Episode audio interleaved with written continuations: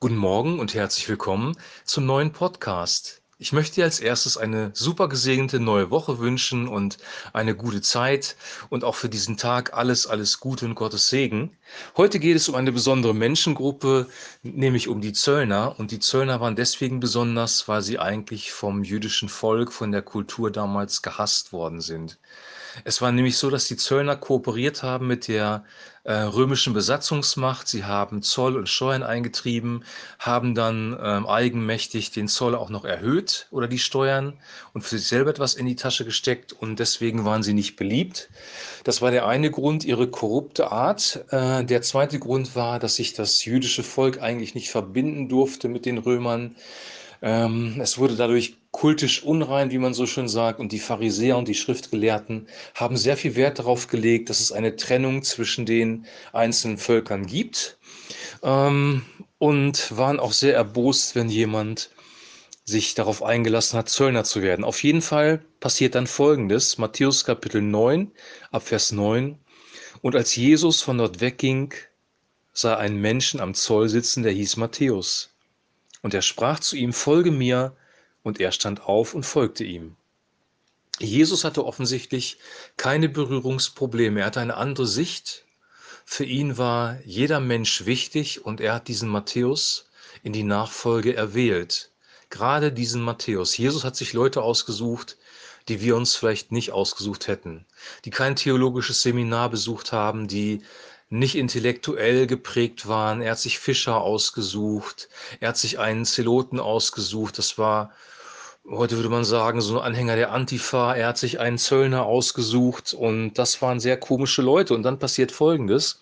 Und es begab sich, als er zu Tisch saß im Haus, also er hat diesen Matthäus besucht, siehe, da kamen viele Zöllner und Sünder und saßen zu Tisch mit Jesus und seinen Jüngern.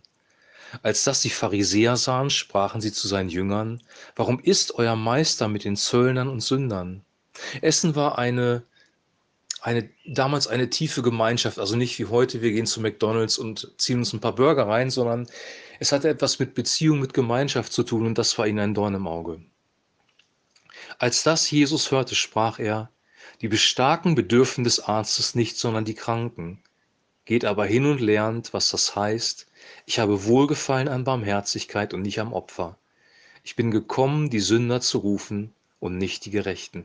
Jesus zitiert aus dem Alten Testament, aus einem alten Propheten, nämlich Hosea, das Kapitel 6, den Vers 6. Ich bin nicht gekommen, die Sünder zu rufen, äh, ich, bin, ich, bin nicht ich bin gekommen, die Sünder zu rufen und nicht die Gerechten.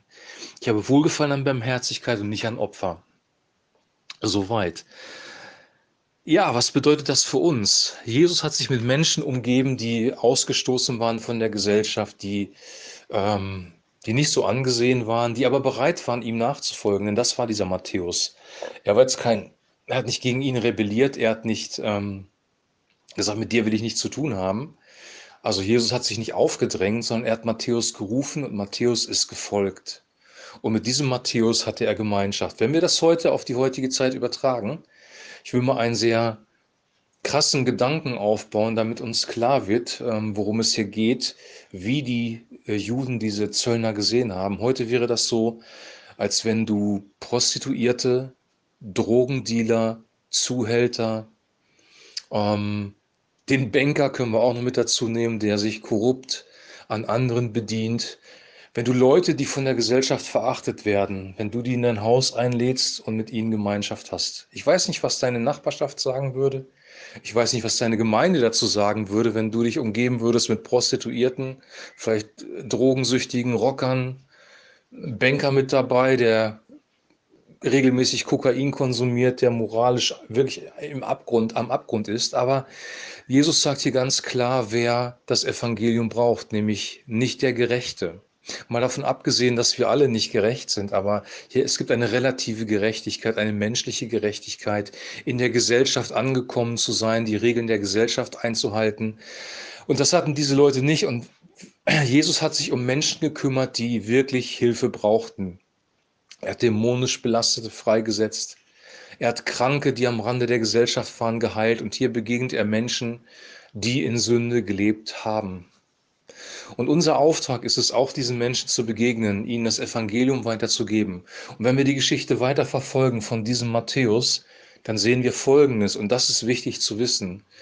Gott hasst die Sünde, aber er liebt die Sünde und er möchte nicht, dass der Mensch so bleibt, wie er ist. Du kannst so bleiben, wie du bist, gilt im Reich Gottes nicht.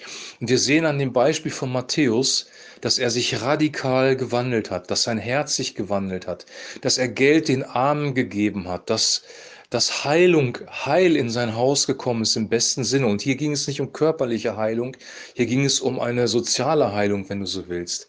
Jesus ist diesem Menschen begegnet.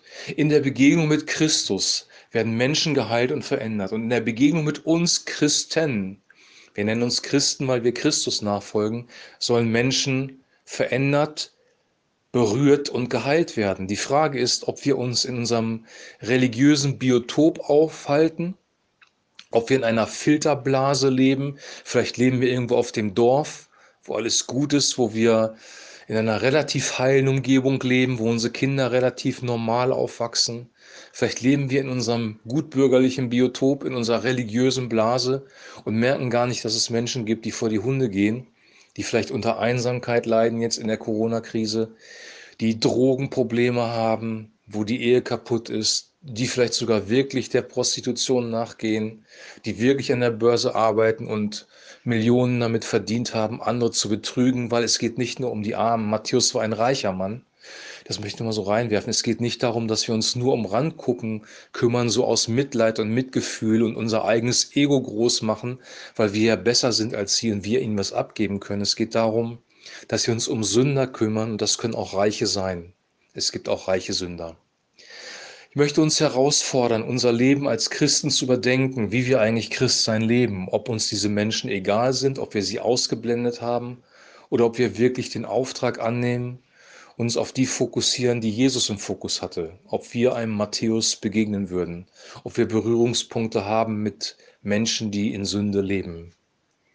Jesus konnte diesen Menschen begegnen, ihnen was mitgeben, weil er 100% rein war, weil er nicht in Sünde gelebt hat weil er sein Leben mit Gott klar hatte, weil eine Kraft von ihm ausgegangen ist. Und das ist die Grundvoraussetzung.